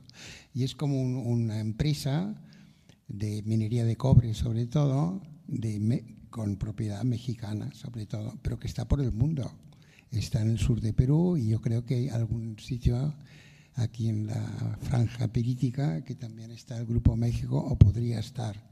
Si no está, porque está especializada en esto. Entonces, con esto el, nacionalismo metodológico, quiere decir que hay gente que estudia estos temas no porque sean nacionalistas de un país y solo se preocupen de su país, que sería el nacionalismo así vulgar, digamos, sino porque les es más fácil estudiar su país. Bueno, y depende del país. Si el país es China o la India, te da para tres o cuatro vidas. Si el país es uh, Cataluña, por ejemplo, o el país es uh, Serbia, por ejemplo, tendrías que expandir tu horizonte porque seguro que los conflictos que estás estudiando se van a parecer mucho, como has dicho, a otros. Y las propias compañías, hay, y esto ayuda a esta hipótesis, que es una hipótesis de que se está expandiendo en el mundo un movimiento de justicia ambiental, a pesar de todas las diferencias culturales, de idiomas, de situación política, etcétera, ¿no? Pero que es lo que se puede pensar que ocurre. Y sobre todo en zonas de fronteras.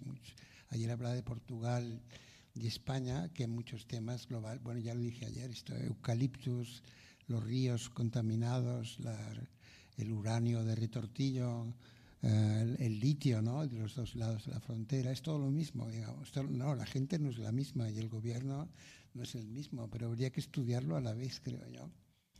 Entonces yo creo que esto es uh, interesante. Como habría que estudiar a la vez la franja de cobre política de, de Sonora con la de Arizona, porque hay grupos indígenas que tal vez se identifican unos con otros o podrían identificarse, ¿no? Unos con otros o los ambos bajo el dominio de estados distintos. ¿no?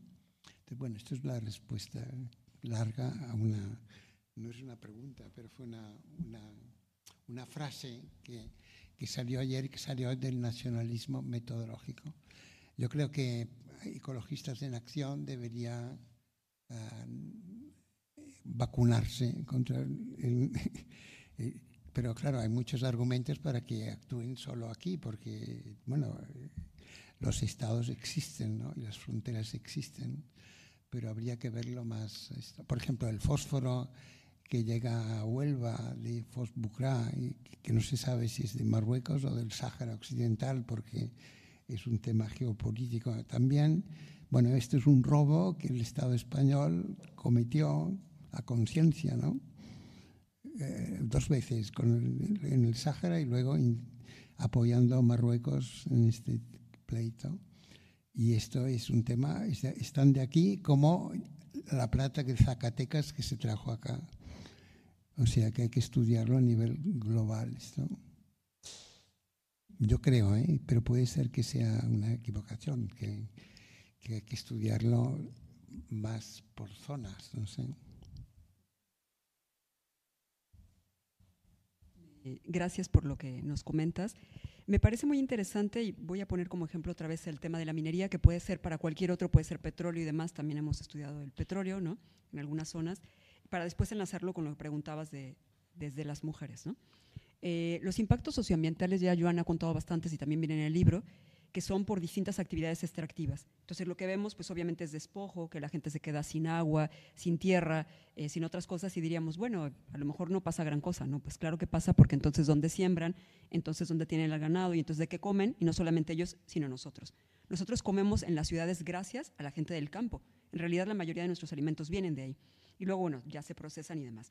Entonces, esta es como una de las primeras cosas que me parece interesante, ¿no? Como hacer notar los impactos socioambientales por el extractivismo. Segundo, casi siempre nos quieren vender la idea de que los trabajos de la gente que, que labora en minería, en petróleo y en estas actividades son muy bien pagados. Y no es así.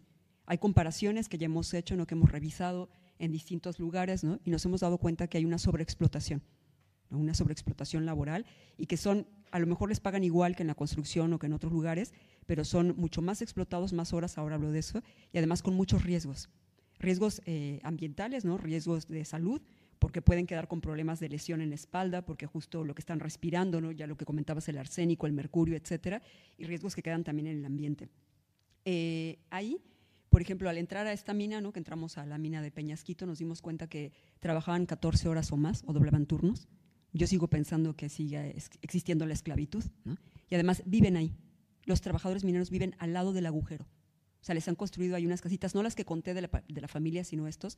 ¿Para qué? Para que si tienen que doblar turno, para que estén ahí, están 14 días y se van 7, para que no se distraigan. O sea, la productividad, eh, esta productividad neoliberal por mayor. ¿no?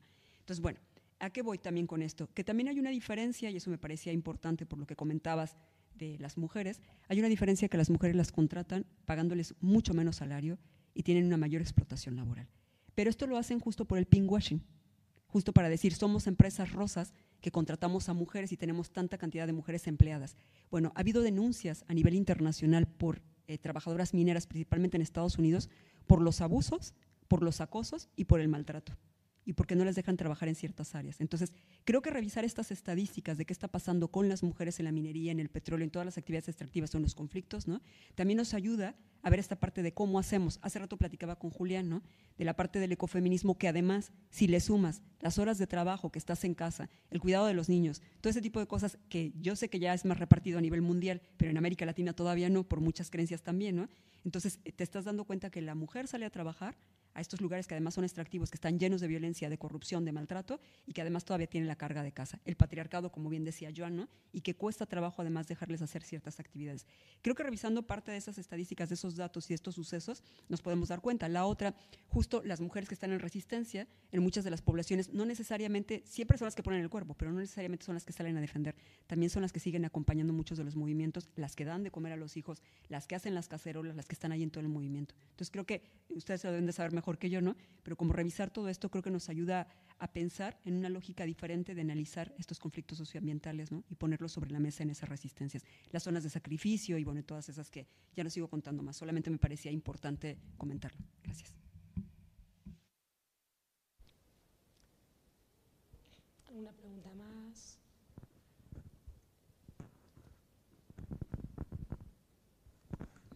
Sí, eh, se suele entender en, la ecología política que la transición ecológica no se puede hacer de- desde arriba. Entonces yo no sé si eso se mantiene, eh, porque hay ahora mismo situaciones que si quieres hacer, por ejemplo, un hotel eh, al lado de una playa, pues no te financia. Eh, el propio sistema no es porque sea ecológico, sino porque igual no puede recuperar la, la inversión.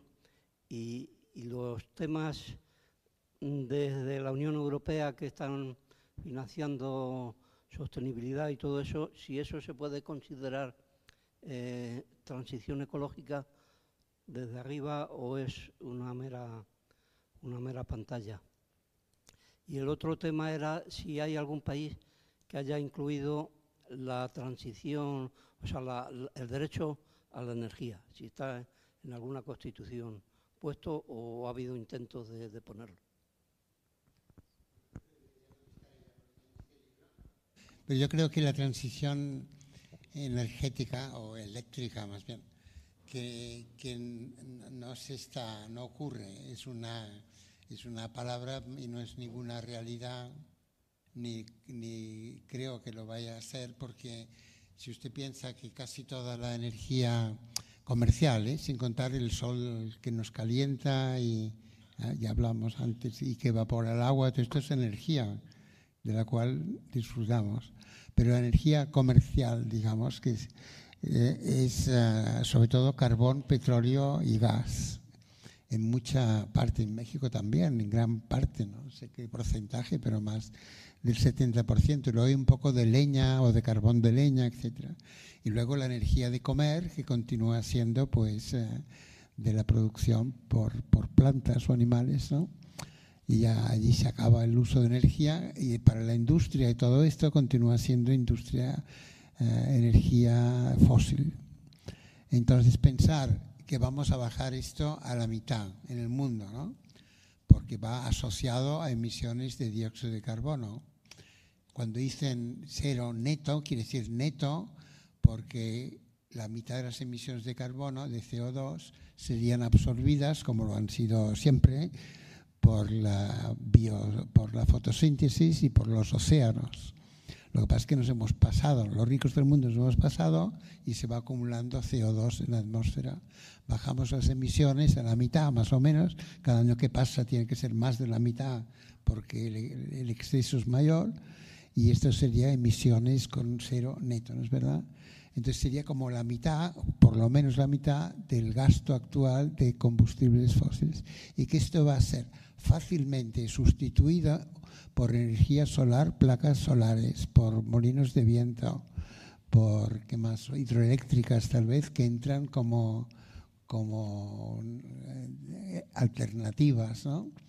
Y que esto se va a hacer y al mismo tiempo que la economía va a crecer todavía en el mundo, es casi a primera vista, ¿no? una entelequia, una propaganda bastante absurda, a lo cual nos lleva precisamente el pensar que la economía debería decrecer, ¿no? que sería uno de los temas que estaba también para discusión, que debería haber un decrecimiento de energía y materiales en los países ricos. Esto es como lo veo yo la transición energética. Es como desarrollo sostenible, yo les llamo jaculatorias, ¿no? Desarrollo sostenible, ora pro nobis.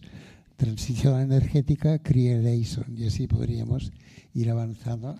Los más viejos del lugar se acordarán de cuando, de las jaculatorias, no sé si todos se acuerdan del Creation y ora pro nobis, pero nunca se ha hecho nada práctico diciendo, bueno, quizás sí alguna vez, ¿no? Son como, eh, se llaman en lingüística, creo, declaraciones performativas, explicando, esperando que algo pase. Si tú dices abracadabra, pues ora pro nobis, que es más o menos lo mismo, no es seguro que suceda. Y transición energética está, yo creo, a este nivel, digamos. Pero eh, Aleida ha escrito un libro entero. Gracias. Eh, me parece que son dos preguntas, voy a intentar responder a las dos. Eh, una justo sobre la transición energética. Lo que vemos es un mapa ¿no? a nivel mundial de cómo se está luchando por los bienes naturales y hay una geopolítica muy importante. Esa geopolítica me parece que está marcada principalmente por un lado por Estados Unidos y por el otro lado por China principalmente, ¿no? en la transición energética, obviamente acompañado de Rusia.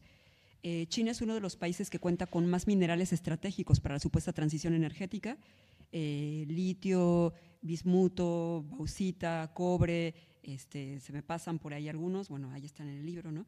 con los más declarados de entre 15 y 35 minerales estratégicos por el Banco Mundial. El Banco Mundial ya, dijo que se necesitan más o menos esos minerales. Para ellos son estratégicos. La Unión Europea declara otros estratégicos, ¿no? pero son similares y depende del país. Bueno, Estos minerales están principalmente, digo minerales porque son con los que vamos a supuestamente hacer la transición energética, no porque quiero hablar de minería solamente. Eh, están repartidos en China y si no están repartidos en China están en América Latina y en Euroasia. Entonces, los chinos y los estadounidenses se están peleando por estos recursos naturales, por estos bienes. Por eso le llaman a este triángulo el triángulo de litio, ¿no? En Bolivia, Argentina, Chile, pero ya descubrieron que hay más países que también tienen litio, Perú, Brasil, México, en América Latina. Entonces, se dieron cuenta, y me parece muy importante lo que está diciendo Joan, ¿no? Se dieron cuenta que justo para llegar a este supuesto desarrollo sostenible y para llegar a esta supuesta transición energética, la única forma de lograrlo es, pues, sigamos construyendo o sea, sigamos extrayendo más recursos y sigamos construyendo eólicas, sigamos construyendo presas, ¿no? hidroeléctricas y otras cosas más. Pero, y ya lo decía Joan, no vamos a dejar de utilizar ni el carbón ni la leña. De hecho, ni el petróleo. De hecho, ya hay datos documentados de que se sigue utilizando en mayor cantidad que antes y que además se están utilizando más recursos. Entonces, la transición energética es solamente un eslogan. Solamente no lo quieren vender, esa transición que supuestamente es verde. Pero no es, una transición justa, ¿no? El libro se llama El multicolor de la energía porque a mí me parece que es una energía que no es verde, que es gris porque sigue contaminando. La nuclear, por ejemplo, no hay muchas más. Para construir una eólica se necesitan un montón de minerales también, ¿no? Y además es roja. ¿Y por qué digo que es roja? Porque justo lleva a cuestiones sangrientas en muchos territorios para quedarse con la energía. Tan solo en México, y Joan se lo sabe muy bien, ¿no? En la zona de Oaxaca, que es la zona sur, pegada al Pacífico, es una región que capta mucho viento, de las primeras donde se pusieron eólicas, pero hay muchas más en el país ya. Y en esa zona la gente no tiene energía o tiene que pagar por ella y en sus comunidades están justo ahí las eólicas instaladas. Entonces, es, es un discurso que viene desde la década de los 60, 70 con Jimmy Carter, ¿no?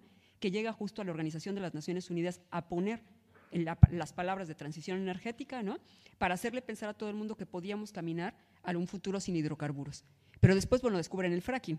Dicen, ah, otra técnica para sacar petróleo, pues lo hacemos. Y además se dan cuenta que están en la lucha por estos recursos, ¿no? Peleándose con los países árabes, no en vano todas las guerras que tenemos en este momento, ¿no? Ucrania, Rusia, que es Estados Unidos, Rusia, por supuesto, ¿no? No en vano la invasión también a eh, justo Palestina, ¿no? Y a otros lugares más en todo el mundo. Entonces, hay recursos estratégicos en distintos lugares, ¿no? Aparte de cuestiones políticas y simbólicas, ¿no?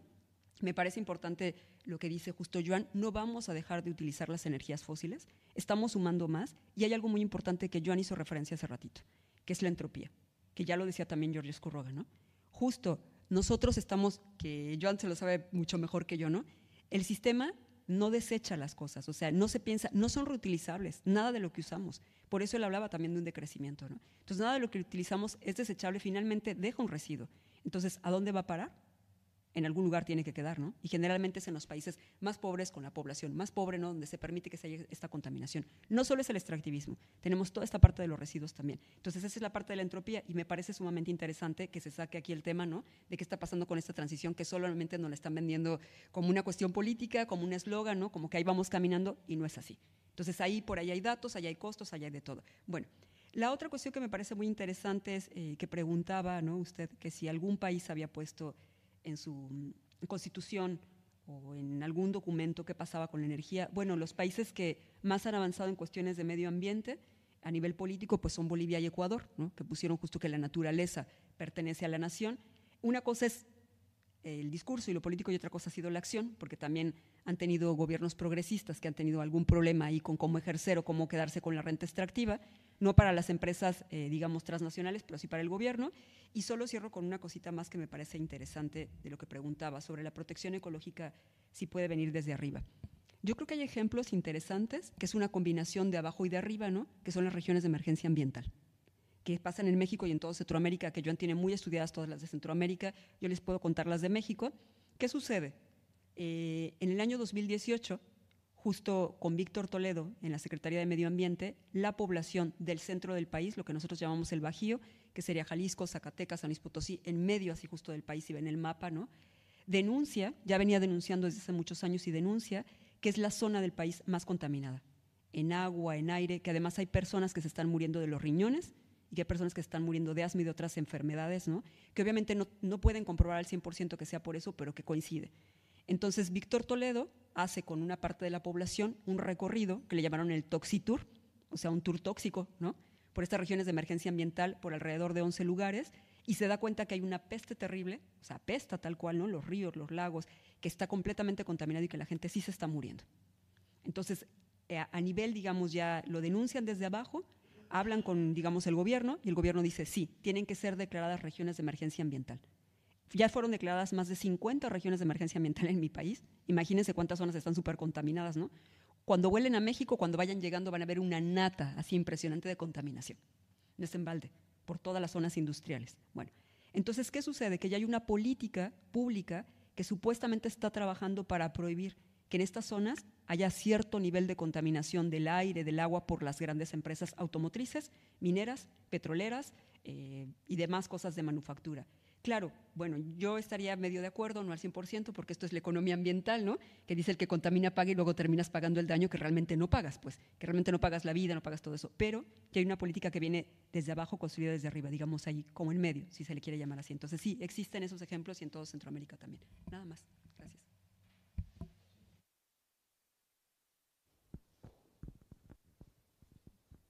Sí, es que eh, quería confirmar, vamos, porque yo sigo la extracción de minerales y, de combustibles fósiles, pues que según datos del Servicio Geológico de Estados Unidos, claro, se ha disparado exponencialmente el tonelaje de la extracción de minerales, sobre todo en los últimos 20 años o más, pero es que eh, haces, ves qué ha pasado con los combustibles fósiles y para nada han disminuido, siguen aumentando.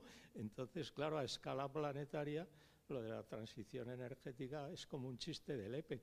Entonces resulta que lo que más ha aumentado porque se ha duplicado desde el año 2000 es el carbón. Entonces, claro, la descarbonización, pues es que es lo que dice es una ejaculatoria, ¿no? Que vacía, porque ¿qué ha ocurrido? Pues por una parte se ha forzado la obsolescencia programada a unos niveles jamás vistos con la historia de las nuevas tecnologías y, la transición energética, y por otra parte es que la minería reclama cada vez más energía fósil, y entonces eso, como se cierran los ojos, no se ve el peso creciente de la energía de la minería, y entonces, claro, a lo que estamos arrastrando es a lo que Barry Commoner llamó un paso tecnológico en falso de la civilización industrial, que era extraer carbón, hierro para fabricar máquinas, es decir, stocks de, degradar stocks para fabricar más máquinas que sacaran más minerales y degradar más, etcétera. Eso se ha acentuado notabilísimamente a raíz de lo que se ha empezado a hablar de toda esta historia de las nuevas tecnologías y la transición energética. Nada, era por puntualizar, porque vamos, con los datos en la mano, pues, que es que esto, bueno, aparte he sacado los gráficos en dos artículos que he sacado en el último número de la revista Galde y lo tengo en la página web mía, elrincondenaredo.org, o sea que quien quiera ver eh, los gráficos, los grafiquitos, cómo se ven, porque eso es lo que se oculta, claro.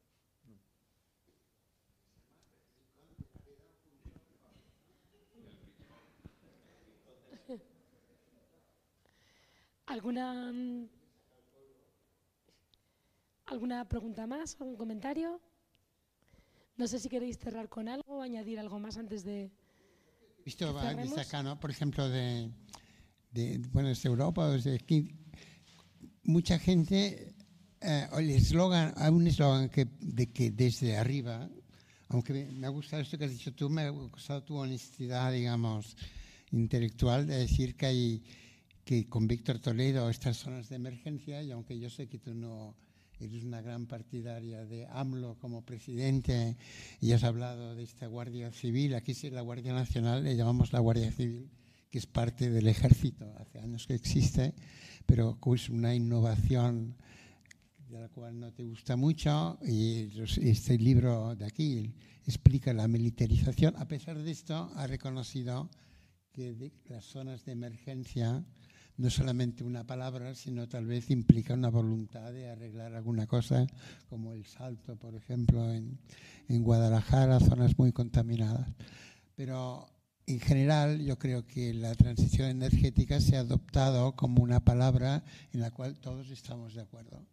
Es como el desarrollo sostenible que durante muchos años, o la agenda esta ¿cómo se llama? La agenda del año 2030, 2020, 2030, que se supone que todos estamos de acuerdo. Bueno, ayer le dije que yo no estoy de acuerdo con la número 8, que dice que va a haber crecimiento, sosten- crecimiento económico sostenible.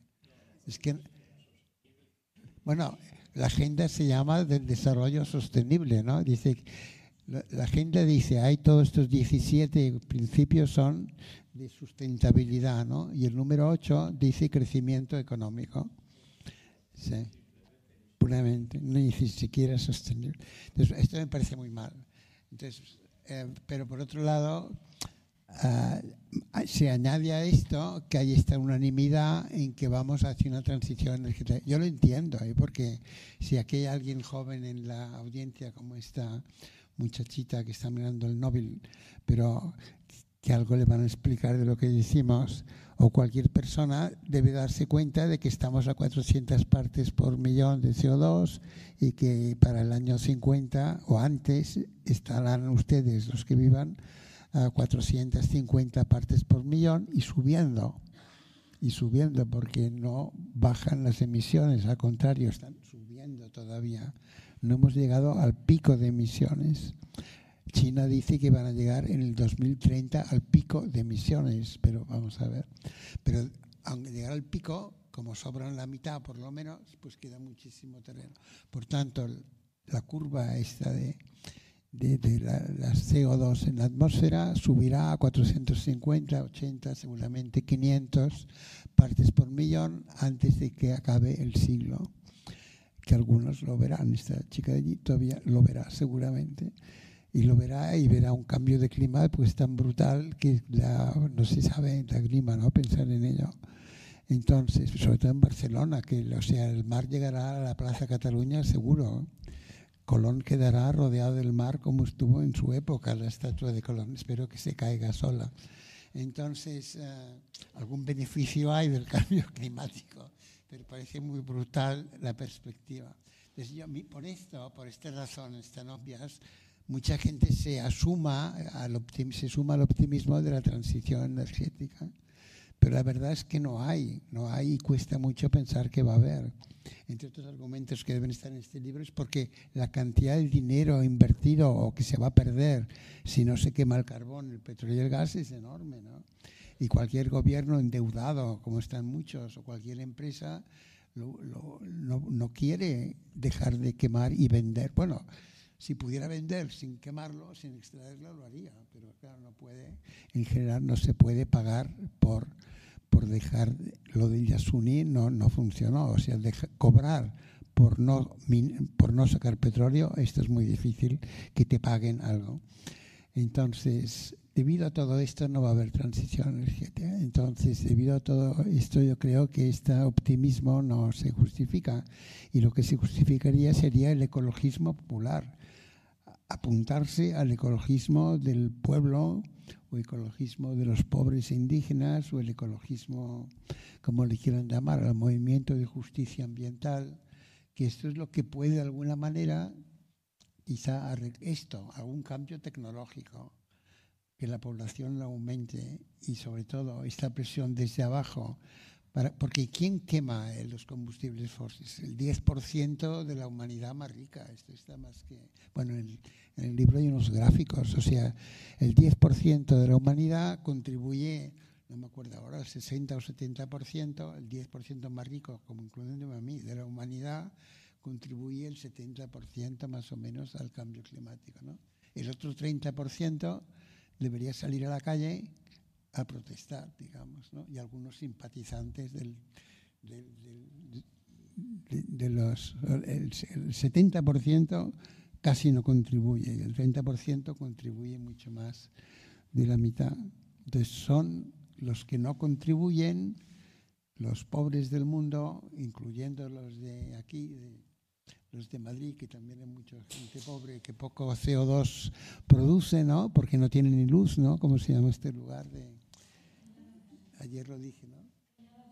Sí, la Cañada Real, pues será, son los que tendrían que protestar. Yo creo que todo esto no es una pura una, teoría, sino que se ve en la práctica. Se ve en la práctica que empiezan estas protestas en el mundo, muchas veces por lo que ayer llamaba el decrecimiento en la práctica. ¿no? La gente que localmente para un oleoducto o para un, un pozo de petróleo o para una mina de carbón o para una central térmica de carbón, y esto en México se ve, más aquí. Y paga con la vida muchas veces, como Mariano Abarca por una mina de varita en, en, Chiapas hace unos años. Betty Cariño, otra víctima en México, que yo recuerdo ahora el nombre, Isidoro Valdenegro, protestando contra la deforestación en Chiapas, en, en Sonora o en Chihuahua.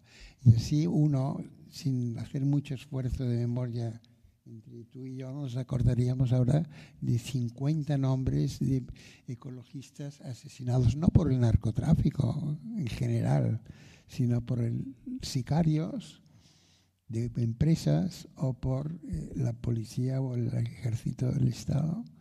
Y esto es así en el mundo en general, están más o menos, y México, como tú has dicho, es de los lugares más, más visibles, bueno, más donde realmente se mata más gente, ¿no? O sea que el ecologismo popular no es ninguna teoría, el ecologismo popular existe, lo que pasa es que está como empezando, ¿no?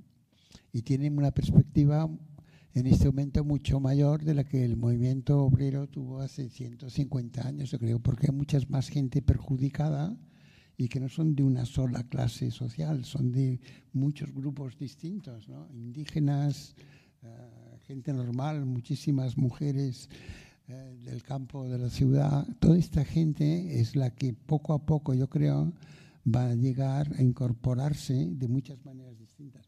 Y seguramente, afortunadamente, no hay ningún politburó, ni ningún comité central, ni ninguna internacional organizada. Por ahora no hay ni un himno tan solo, no hay ni la internacional, no hay ni el 8 de marzo del ecologismo internacional. Quizá mejor, ¿no?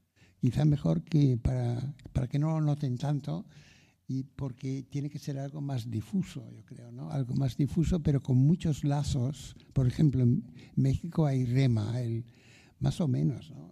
Son grupos, o sea, networks, redes, red contra la minería, ¿no? Hay MAPDER, el movimiento contra las represas y en defensa de los ríos. Hay el movimiento 4M en toda América Central. Las 4M son contra las minas y no sé qué más. Todo esto son intentos de coordinación con, sin dinero, viajando de bus, durmiendo por el suelo, de gente que pertenece a este ecologismo popular, digamos. Y, que lo hace todo gratis, digamos. sin subvención del Estado de ningún al contrario, con peligro de sus vidas muchas veces. Entonces yo creo que esto es la razón para ser optimista.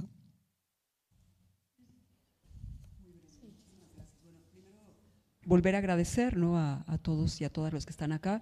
Eh, igual, muchas gracias, Joan, por la invitación a compartir, Marta y bueno, Traficante de Sueños, y decir algo que me parece importante, que es en lo que estaba enfocándose también Joan, yo creo que tenemos muchas preocupaciones ¿no? y nos estamos dando cuenta también de muchas problemáticas, o ya nos hemos dado cuenta desde hace mucho tiempo, pero creo que a pesar, o sea, una hay que tener muy claro que sí estamos en una crisis, yo diría que no solamente una crisis socioambiental, ya vivimos la etapa del COVID, una crisis también de salud, ¿no? una crisis humanitaria también de nuestro comportamiento, crisis económica que vivimos a cada ratito en nuestros países, crisis múltiple en todos los sentidos. Pero creo que a pesar de que estamos en esta crisis y que es lo que estamos poniendo sobre la mesa el día de hoy, que es muy preocupante y muy pesimista y muy negro, creo que hay que ver el otro lado también, que es el lado optimista. Y, eh, a mí no me gusta nunca perder la esperanza, ¿no? Creo que es algo que, que tiene que tener mucho valor para todos y por eso estamos acá. Entonces, así como hemos puesto sobre la mesa que hay muchísimas resistencias que están sí poniendo el cuerpo, que están defendiendo su territorio, ¿no? Pues er, er, revisar un poco, analizar qué es lo que están haciendo y cómo lo están haciendo, porque nos puede funcionar adaptándolo también a nosotros y apoyar. Entonces creo que visibilizar y apoyar esas resistencias es muy importante para que logremos cambiar este mundo en el que estamos viviendo, porque a la hora que nos vayamos todos nos vamos a subir en el mismo barco, no va a haber distinciones ni clases sociales ni nada, todos nos vamos a ahogar igual. Entonces nada más eso. Muchísimas gracias. Gracias por este final de optimismo sólido del ecologismo popular y gracias al público por, por estar aquí. y nada más, un aplauso.